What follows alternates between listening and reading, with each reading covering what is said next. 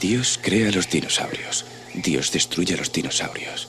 Dios crea al hombre. El hombre destruye a Dios. El hombre crea a los dinosaurios. Los dinosaurios se comen al hombre. La mujer hereda la tierra.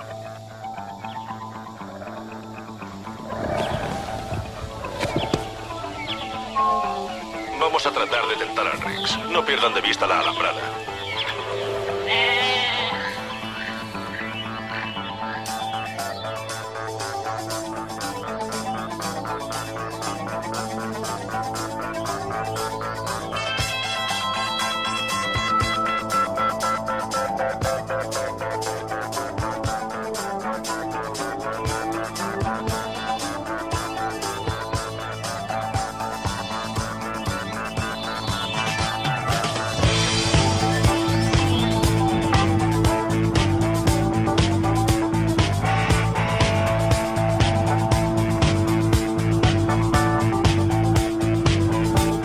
Bueno, bueno, pues han pasado unos días, no hemos dejado pasar meses esta vez entre el, último episodio y el que vamos a grabar hoy.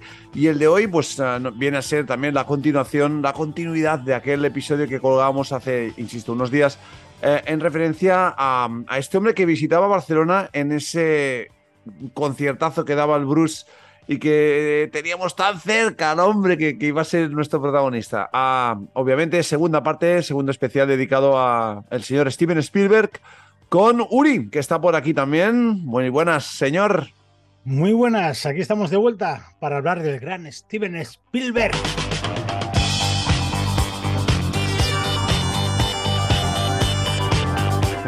Así estamos, así estamos. ¿Todo bien? Pues sí, eh, muy bien. Parece como si hubiera sido ayer cuando. Sí, ¿no? Sí, sí, incluso te diría una cosa, parece como si hubiera sido hoy mismo, ¿no? Exacto, como si hubiera sido nada hace, hace un rato. Bueno, nos quedábamos con, con, eh, ese primer tramo de los ochentas, ¿no? De esa ET, hablábamos de, de ese primer momento tan trascendental en la vida de Steven Spielberg. Ahora iremos pasando ya más de cuclillas con algunas de las cintas importantes, haremos algún parón más, más grueso en alguna de ellas, pero sobre todo pasaremos muy en vuelo rasante por lo que ha sido la trayectoria de, de los mm, 2000 y hasta esta fecha de, ahora, ¿no? De, de este hombre que es Steven Spielberg. Sí, porque las primeras películas de Spielberg y en- sobre todo en su inicio en los 80, quizá las películas son muy destacables, muy importantes, pero más adelante, bueno, es lo que vamos a comentar de la lista. eh, hay películas que están bien, pero hay pocas que sean, como tú dices, para quedarse en ellas y em, hacer un estudio más, más amplio. Quizá eh, lo que hacemos ahora quizá tiene más importancia su papel como productor.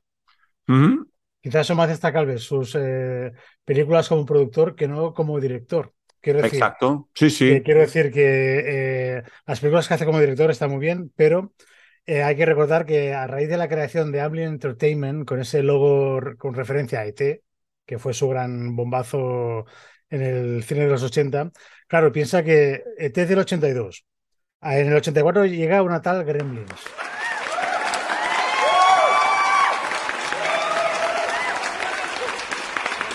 Con Joe Dante en la dirección.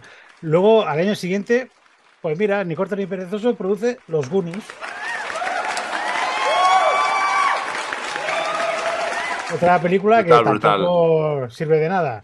Luego llega una tal Regreso al Futuro. Que tampoco. eh, Ese, No, es que- estas- es- o sea, la gente tiene que entenderlo. Claro, claro, es obvio, no son sus películas, pero es que está ahí, está ahí eh, como productor, ¿no? Y como, como, bueno, con un rol quizás no tan en la primera línea, pero es que es indispensable para entender el éxito de esas películas. Es que, sí, sí. es que, eh, no sé si te pasa a ti, pero mi infancia, sin la frase esa de Steven Spielberg Presents, Sí, sí. No, no, Eh, se- estamos, estamos en la misma onda, absolutamente. Has dicho tres nombres sacrosantos en esta década. Claro, pe- pero es que de ese mismo 85 son Los Goonies, Regreso al Futuro y El secreto de la pirámide, Esa es otra también. de, que... de Barry Levinson. Coño, es que de unido, como decimos aquí. Luego, al año siguiente, una película que tú odias profundamente. Esta casa es una ruina. Ostras, está Spielberg ahí también en Money Pit. eh, eh, producción ejecutiva por parte de Steven Spielberg. Y luego también su incursión en el mundo de la animación, que más adelante se expandirá con Fievel y el Nuevo Mundo. Y eh, alguna película más que ya comentaremos cuando vayamos avanzando con el tiempo. Pero Ujú. en el 85 tenemos esas tres maravillas producidas y la siguiente película que comentamos de Steven Spielberg como director. Sí, que llega en 1985. Las mujeres son como los críos. Tienen que saber quién manda en la casa. Y para eso no hay nada mejor que una paliza. Toda mi vida he tenido que luchar. Luché con, con mi padre, luché con mis tíos, luché con mis hermanos, pero nunca creí que tendría que luchar en mi propia casa. ¿Por qué no le parte la crisma a su marido el señor y piensa luego en el cielo?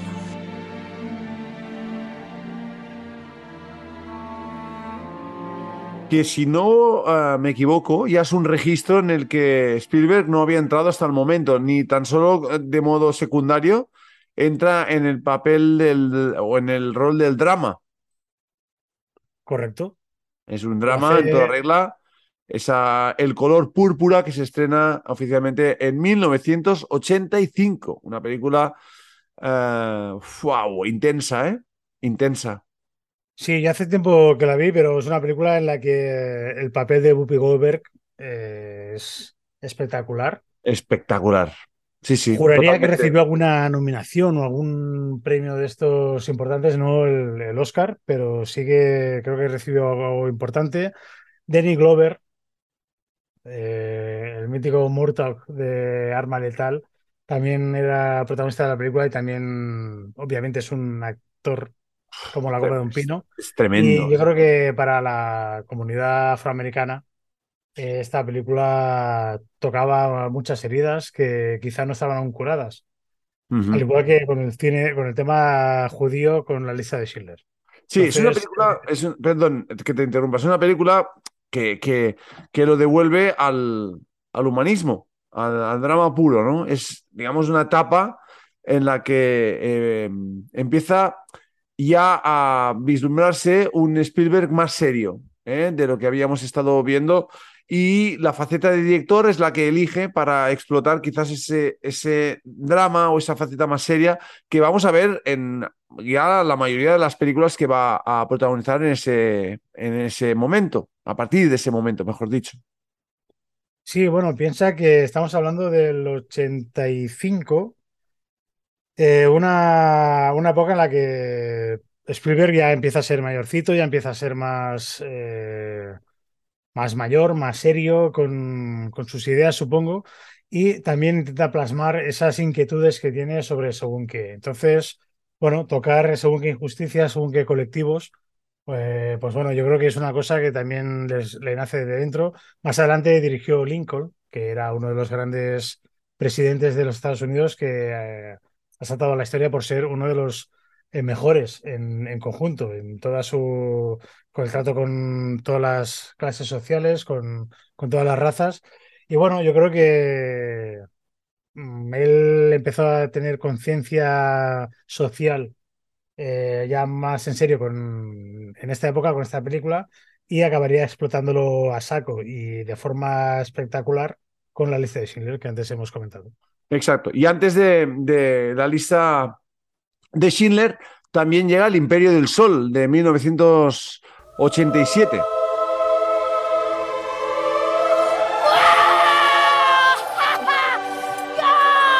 B-51 Cadillac of the sky! Wow! B-51 Cadillac of the sky! Correcto. Otra película que esta también te digo que yo no la he visto, pero Ujú. que aparece otro niño protagonista que Sí. tanto le gustaba trabajar con niños, el gran Christian Bale, que curiosamente no ha sido un niño que se haya perdido por el camino. De la adolescencia, que hay muchos. No, no, no, exacto, exacto. No, de hecho, eh, muchos niños y niñas con los que ha trabajado han, han tenido un buen porvenir, ¿no? Pues, hablábamos de Drew Barrymore en, en ETE, hablábamos también de los niños de, de Jurassic Park y también eh, de los niños de, de Indiana Jones, ¿no? O mejor dicho, del niño de, de Indiana Jones. También los, eh, has hablado antes de, de Goonies, aunque no con un papel, digamos, primario, pero él tiene una parte importante en The Goonies. Eh, y ahora, evidentemente, en esta, en esta El Imperio del Sol, donde está el señor Bale, también eh, en presentado ya eh, en Sociedad.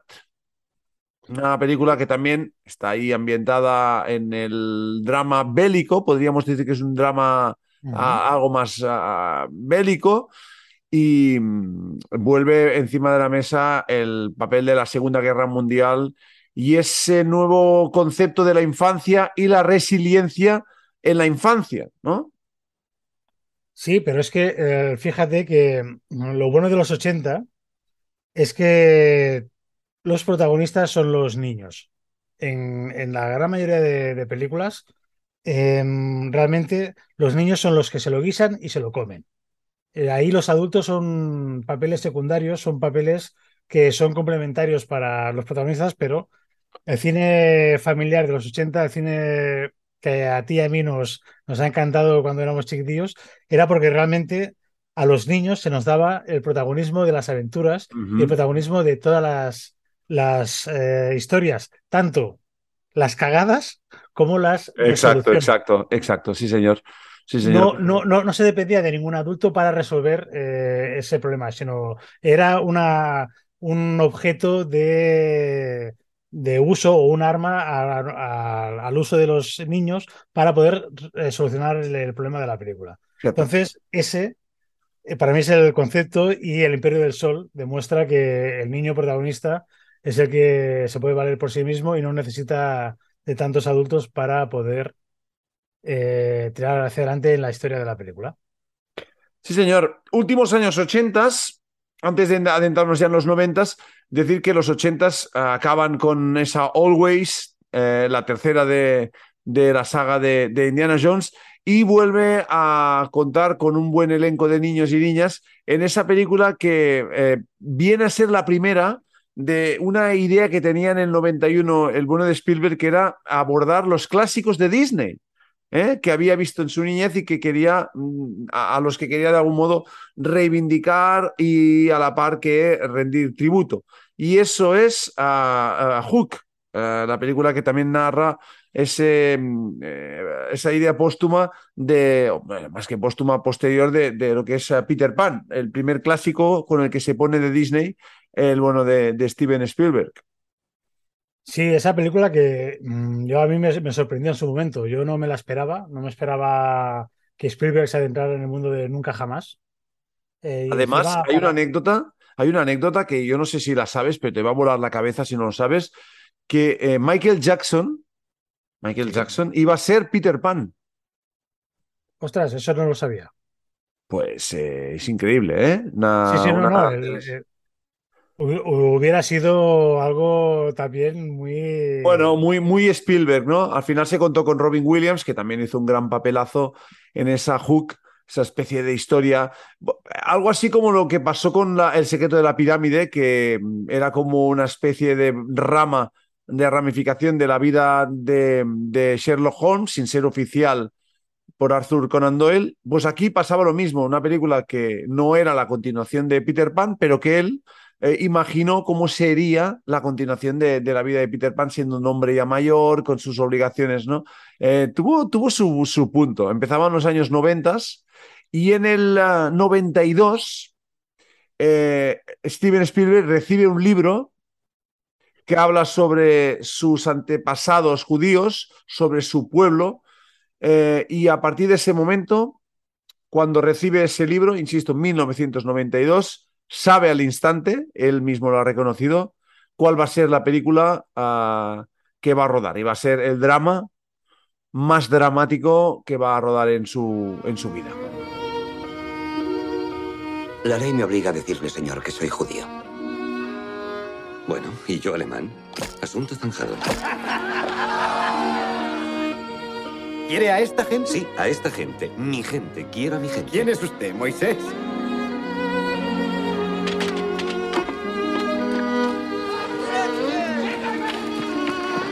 Dicen que su fábrica es un refugio. Dicen que es usted bueno. ¿Quién lo dice? Todo el mundo.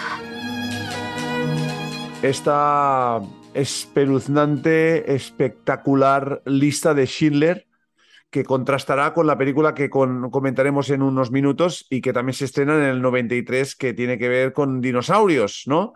Pero esta película eh, intensa, eh, absolutamente eh, deliciosa, eh, imposible no, no encogerte es el, el corazón, el alma, con esta lista de Schindler que publicaba oficialmente en 1993. Eh, gran parte del bullying que él recibió siendo joven por ser judío pesó y de qué manera en esta cinta. Es decir, esta cinta es una película que regala a los judíos, que regala a la memoria de Schindler, ¿no? Creo que era Oscar, Oscar Schindler. Correcto. Eh, pero es una película que sobre todo se regala a él y a sus antepasados directos y a su familia. Él se reencuentra con su pasado, abraza su judaísmo y también abraza de nuevo a sus padres con los que había estado distanciado en esos últimos años. ¿eh? Eh, en fin, es una, es una pasada de película. Él se había avergonzado de ser judío y a partir de este libro, a partir de esta cinta, a partir de esta película, deja de estar arrepentido o avergonzado de ser judío. Sí, tal como comentábamos la- la- en el episodio anterior respecto a Steven Spielberg, ha pasado unos días, pero creo recordar que cuando comentamos al principio de la, del episodio eso, que había recibido bullying de jovencito y que eso era una cosa que le había estado rondando por dentro hasta que al llegar esta película la lista de Schindler explotó y comentábamos cómo de joven se sentía avergonzado también por ser judío, por ser judío, que ya es, ya es jodido también haciendo ese juego de palabras, y también eh, lo que comentábamos de su abuelo, que estaba en casa viviendo con él y que era muy estricto y se avergonzaba mucho cuando los amigos iban a, a su casa.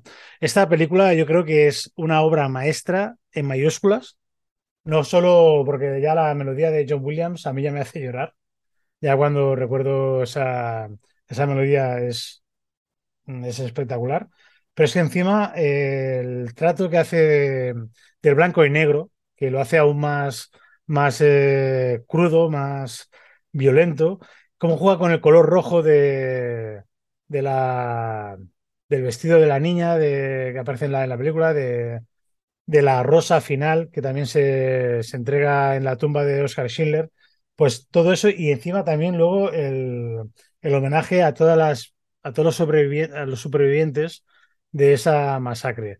Eh, yo creo que es una obra maestra brutal y que no tiene ningún ni- ni- ninguna imperfección. Creo que es una de las grandes películas que hay que ver para cualquier entendido del cine. Sí, es una película- de- del cine. Es una película imprescindible para sacudir la, la vida de, de un hombre como Spielberg y sobre todo sacudir la propia conciencia sobre lo que fueron esos años terribles ¿no? de, de- del trato que se dio a la comunidad judía en, me- en el mundo. Y me gustaría destacar, aparte de la faena de Steven Spielberg, la gran interpretación de Ben Kingsley, de Liam Neeson como Oscar Schindler, pero sobre todo la de Ralph Fiennes. Sí, señor. Sí, señor. Porque Mira, Ralph quería yo también comentar la de Ralph Fiennes.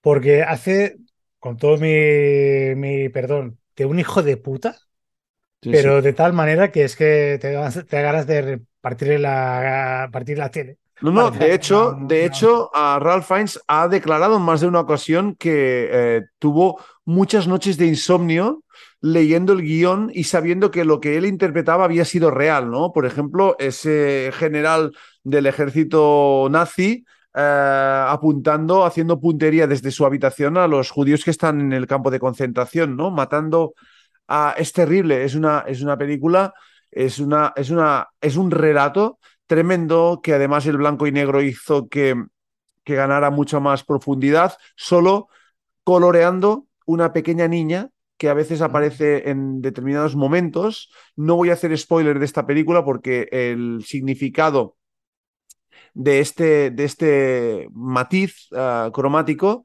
va muy arraigado a lo que leyó Spielberg en el guion. Eh, leyó que el protagonista que narra el libro vio a una niña en diferentes ocasiones sola divagar por esas calles en ese caos eh, donde estaban a- acribillando los judíos y ese, ese punto es de, de- de piel de gallina. Mira, estoy hablando y a- a- os Sí, aseguro sí, que sí, se me está poniendo la, se me está poniendo la, la piel de gallina. ¿no? Bueno, era 1993, creo que ganó el Oscar por la película.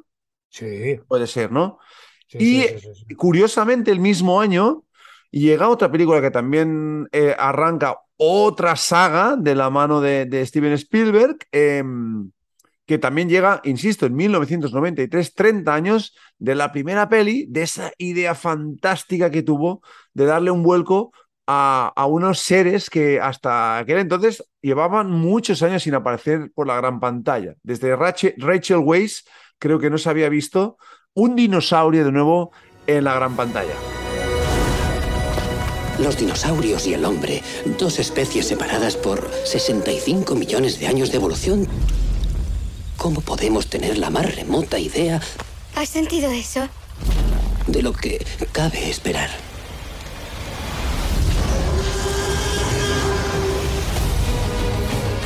Toquen madera. Todos los parques de atracciones sufren retrasos. Pero John, allí si una atracción se estropea no se come a los turistas. Y cuidado que cuando hablo de Rachel Weisz no me refiero a ella como dinosaurio, sino a las películas que protagonizaba eh, donde habían, habían dinosaurios en, en los eh, 60. Era Jurassic Park, una mítica también saga que se inició en el 93 y que todavía continúa a día de hoy. Sí, es una de esas sagas que se ha sabido reinventar y que han hecho quizá lo que luego se ha conocido como recuelas, que Sí. es el concepto este que hemos eh, conocido gracias a Scream, básicamente, que son eh, remakes, pero hechos con personajes antiguos para darles una nueva vida, un aire fresco a esas franquicias. Eh, Jurassic Park fue un bombazo a nivel de entretenimiento, a nivel de cine palomitas, como, como digo yo. Y la prueba es esa, que Jurassic World, que es la saga que ha evolucionado esa primera película del 93, pues lo está petando igualmente en las pantallas a día de hoy. Sí, sí, es absoluto, es absoluto, es absoluto. Sí, eh, en fin, eh, lista de Schindler y Jurassic ah, Park, que significa la entrada de Spielberg y del cine, también hay que decirlo, en esos años 90 en la era digital. Es decir, em- vamos a empezar como ya los efectos y la maquetación deja de hacerse ya con elementos físicos y pasa a ser ya parte del ordenador, ¿no? Cuando a Spielberg dice que le dan la primera escena o el primer croma cuando ve a los dinosaurios en acción, dijo, eh, tengo clarísimo que estamos ante la nueva etapa, ¿no? Ante el nuevo, ante el nuevo escenario de- del cine, ¿no? Y no se equivocaba. Y ahí es donde entra el panorama digital en una película maravillosa que a mí me marcó la juventud. No soy especialmente fan de, de la saga Jurassic Park, pero ah, obviamente tengo suficiente criterio, objetivamente hablando, para definirla como una de las grandes. Fue un auténtico game changer, ¿no? Ah, sí, además, eh, no lo sé seguro, eh, pero me imagino que los eh, responsables de los efectos digitales en las películas de, de Steven Spielberg deben ser la empresa ILM, Industrial Light and Magic, Sí. que es eh, propiedad de George Lucas. George Lucas es uno de esos eh, artistas, es uno de esos directores que a mí me gusta mucho, junto a otros nombres como James Cameron, porque son de los que quieren mejorar el sector. Son de los que invierten en mejorar el sonido, el sonido THX, Sí, que, sí, sí. que es el sonido envolvente de- ideado por George Lucas a raíz de su, de su cortometraje que hablamos de la, en, la, en la anterior eh, edición. Y también es creador de la ILM, de esta empresa que se dedicó a hacer los efectos especiales de Star Wars, la primera película en el 77, con maquetas, con luces, con sombras, con espejos. y que en esta época ya empezaron a dar el salto a lo digital y obviamente yo creo que Steven Spielberg tiró de la ILM para estos efectos digitales en sus películas. Y son efectos digitales muy bien hechos, cosa que me da mucha rabia cuando veo el episodio 1 de Star Wars de 1999, ideado, hecho completamente por ordenador y que con unos efectos bastante nefastos. No, no, quiero, no, quiero, no quiero hablar de Eh, ello. Exacto. no sé, Eh, sí. esos años 90 Spielberg será un cierto respiro porque hay un montón de proyectos encima de la mesa, su matrimonio empieza a, a irle, a irle mal. Por cierto, su mujer, que es la, la protagonista de, de El Templo Maldito, de, de Indiana Jones. Eh, Capshaw, una, de, una de las coristas de Bruce Springsteen en la canción Glory Days, este viernes pasado. ¿Sí? ¿Estaba ahí? La... Ah, claro, Sí. claro, sí, curioso, es verdad. Sí, Estaba señor. Michelle Obama, eh, Patty Shalfa es la mujer de Bruce Springsteen y Kate Capshaw. Muy bien, de- maravillosa. La química fue, fue mm, radiante. Eh, bueno, en fin, eh, na- nace el Parque Nacional Jurassic, eh, uno de los proyectos de esos años 90. Hemos hablado antes de Emblem.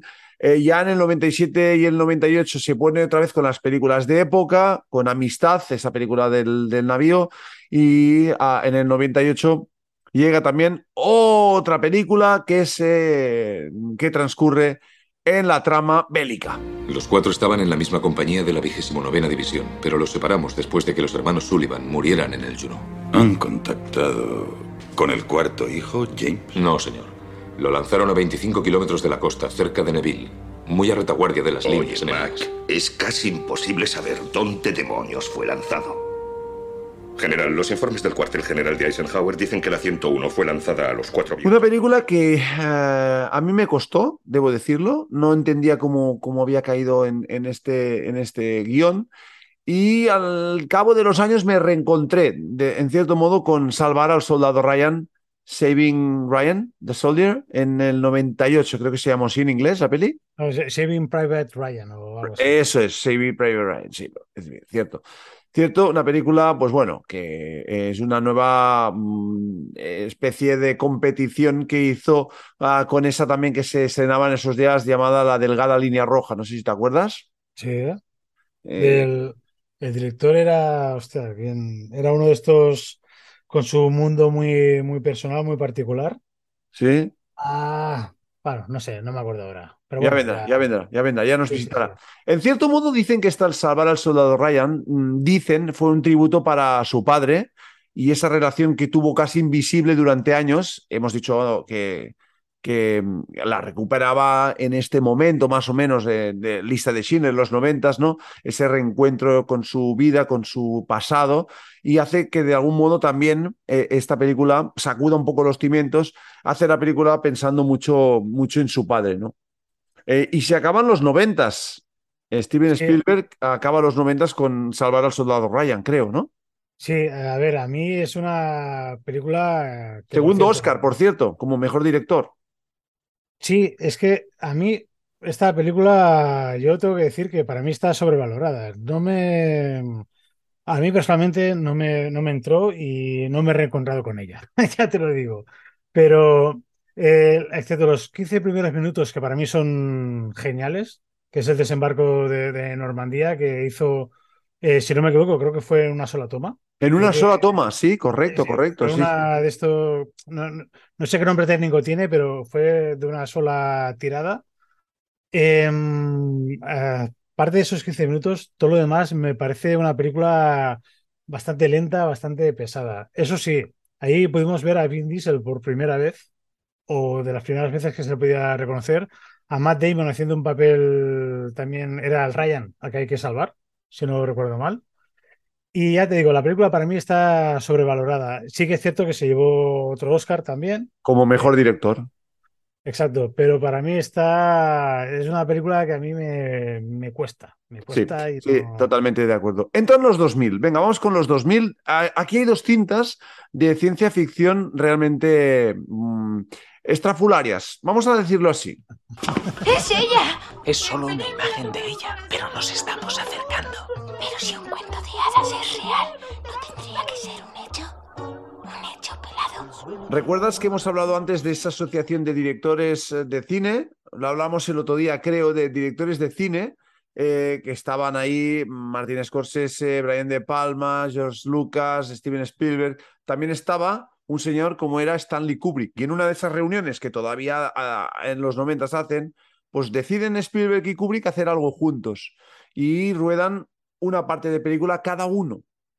Hmm. Y esa película es la que en 2001 se estrena bajo el nombre de Inteligencia Artificial, esa coalición eh, como se hizo años atrás con Indiana Jones eh, y George Lucas, pues aquí es Stanley Kubrick y, y, Steven Spielberg, una película que no sabría decirte si acaba de ser ciencia ficción eh, o no, pero es una película que en definitiva mm, pone encima de la mesa esa nueva concepción madura de la ciencia ficción que ya tenía Steven Spielberg y que consagra de algún modo con otra grandísima peli que yo siempre que puedo reivindico, que es Minority Report de 2002. Iba a violarme. Iba a apuñalarme. Aquí. En un año, Precrimen acabó de forma efectiva con los homicidios en la capital del país. Durante los seis años que ha durado este sencillo experimento, no se ha cometido un solo crimen. Ahora Precrimen puede funcionar para usted. Queremos tener la absoluta certeza. A mí Inteligencia Artificial no es una película también que no me, no me gustó, no me, no me llamó la, la atención ni, ni mucho menos. Eh, se me hizo pesada verla, pero estoy de acuerdo en que Minority Report para mí es una, es una gran película. Es una película que me, que me gustó, es una película de acción, es una película que tiene su rollo. Un ambiente futurista, sí, pero que está, yo creo que está muy bien traída la historia y, y bueno, con Tom Cruise como protagonista, que eso siempre le da un plus. Exacto, exacto. Y Colin Farrell, que también hace ahí un buen papel, ¿no? Sí, él hace el, el, antagonista de Tom Cruise, el que persigue a Tom Cruise, y precisamente eh, ese papel se le ofreció primero a Javier Bardem. Hostia, me vuela la Pero- cabeza esto. Sí, sí, sí, pero Javier Bardem lo, lo rechazó, o sea, rechazó trabajar con Spielberg porque decía que no quería ser el tío que corriera detrás de Tom Cruise todo el rato. Vale. Decía que, que no quería ser... Y no puede o- ser que había ahí y, em, em, un poco tema Penélope Cruz. Pregunto, ¿eh? Ya sé que, que aún estaba lejos de estar con Penélope Cruz Bardem, pero ¿puede ser o no? Porque Cruz era la mu- la- el marido de Penélope. No, no, no tiene nada que ver, ¿no? Mm, Yo creo que no. El- según lo que he leído, el motivo era ese. Vete tú a saber, porque Bardem también es más raro que hecho más raro con perro. Este, Bardem siempre en mi equipo, hombre, siempre en mi equipo. No, no, sí, sí, sí, no. Si no te digo, yo no digo nada malo contra él, ¿eh? Lo que digo es que eh, tiene sus, sus historias y vete tú a saber lo que le debería pasar por la cabeza. Pero la versión oficial, al menos la que yo he leído, dice eso, que no quería ser eh, el- el- un tío que va detrás de Tom Cruise durante toda la película. Que Bueno. era lo, lo único que hacía Colin Farrell. Bueno, pues Eh, el mismo 2002 eh, eh, también rueda la terminal y vamos, si te parece, a iniciar esta recta final de, de este episodio doble de Spielberg con algunas de las pelis que ha rodado desde esos ah, 2000 hasta el día de hoy. No hay que, y creo que no me equivoco al decir que no hay una película que haya sido tan ah, game changer como lo han sido las que hemos ah, comentado. Por tanto, vamos a hacer un vuelo rasante por algunas de las cintas que ha grabado este hombre, Steven Spielberg.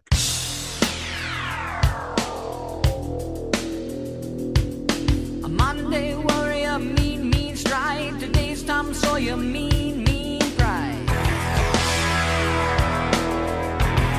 2002, La Terminal, con Tom Hanks. Por cierto, Tom Hanks que también estaba en el concierto del Bruce, pero no el mismo día que estaban Bruce y Obama, sino el día que tú y yo estuvimos. Ahí estaba en el público también Tom Hanks.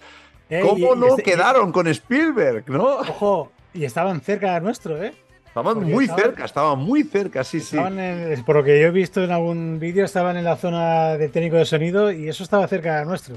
Exacto. Eh, la Terminal, una película divertida sin más, eh, cine palomiteo, como tú dices, cine palomitas. Luego la adaptación de esa peli de, de La Guerra de los Mundos, ese relato, que también narra muy bien. Una película también muy digital. A día de hoy yo creo que se ve muy digitalizada. Se pone otra vez con las películas de época en 2005, que es Múnich, la película que narra la- los atentados de las Olimpiadas de Múnich, ¿no? Sí. Una, una película con Eric Bana. Con Eric Bana, sí, sí, un actor que yo sí me puedo también reivindico, un tío que me gusta mucho. Y que yo no la he visto entera, yo vi- la, la he visto a cachos y que está, está bastante bien. Lo que pasa es que no, no ha tenido mucha más trascendencia que pasar de ser una película buena para, para Ya, pasar un montón. ya, ya, ya, totalmente.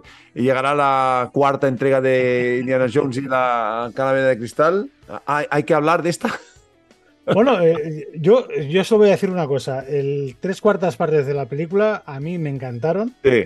sí, Pero sí. el, cu- el cuarto de la final, la resolución para mí fue una gran cagada. Correcto, correcto, estoy totalmente de acuerdo. La animación, habías hablado antes de animación, 2011, Las aventuras de Tintín. Sí, una película que a mí también me sorprendió. No, no sabía que tuviera en su cabeza adaptar las aventuras de este personaje, este simpático personaje reportero. Y una película que, bueno, para pasar el rato, está, está bien.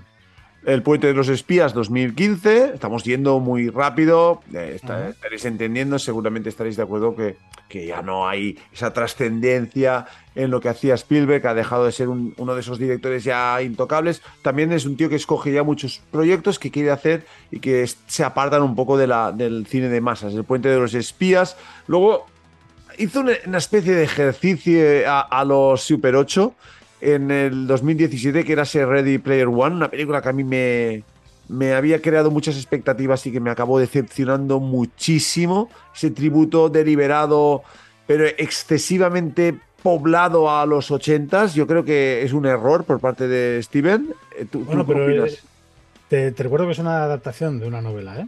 No es una cosa suya. Quiero decir, él pidió la obra de Ernest Klein, ¿Sí? que a mí es un.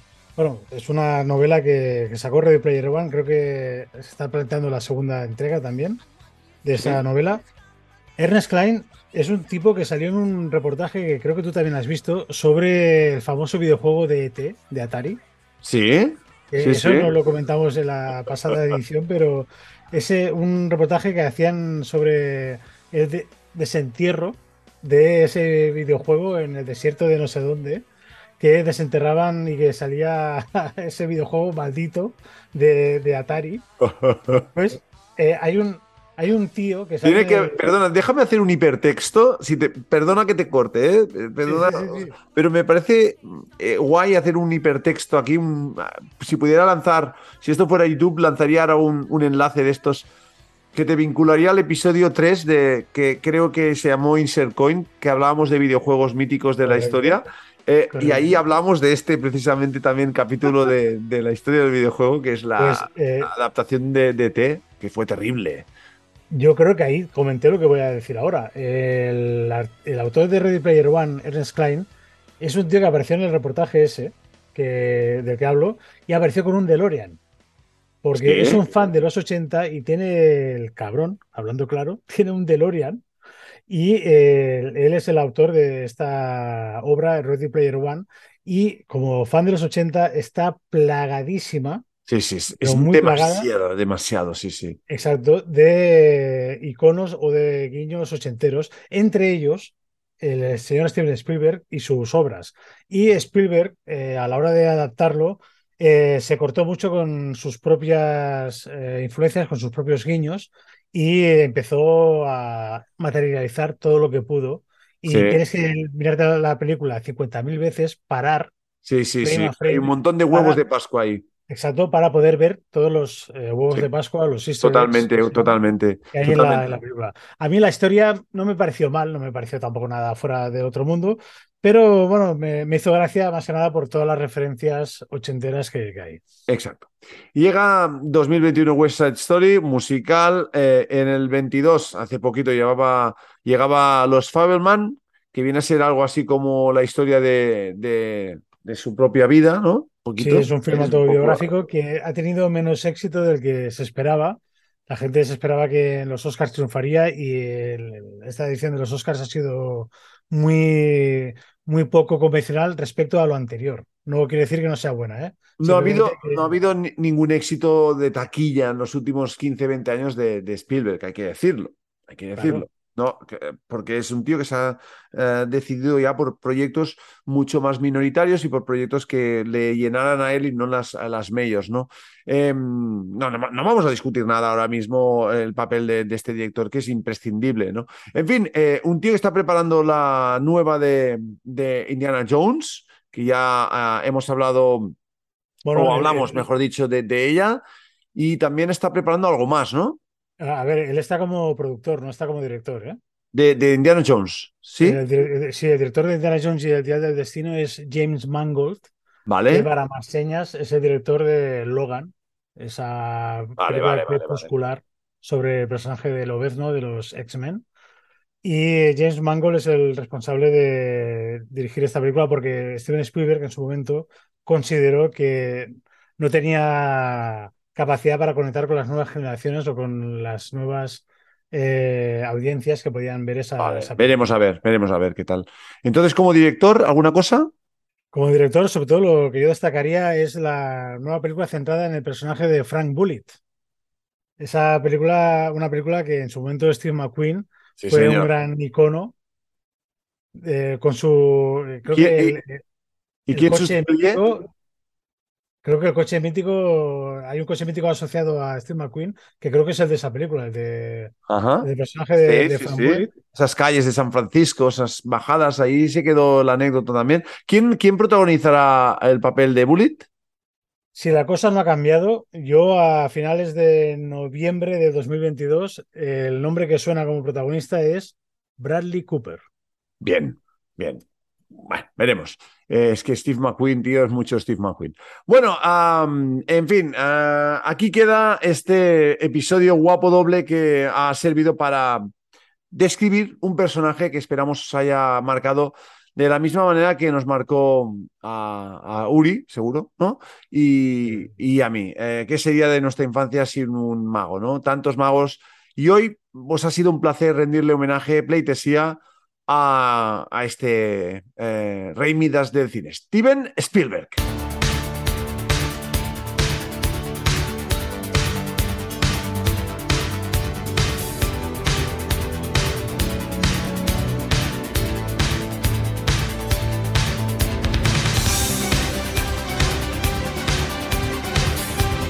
Y nada más, lo dejamos aquí. Uri, Pues sí, para mí ha sido un auténtico placer hablar de, de uno de los.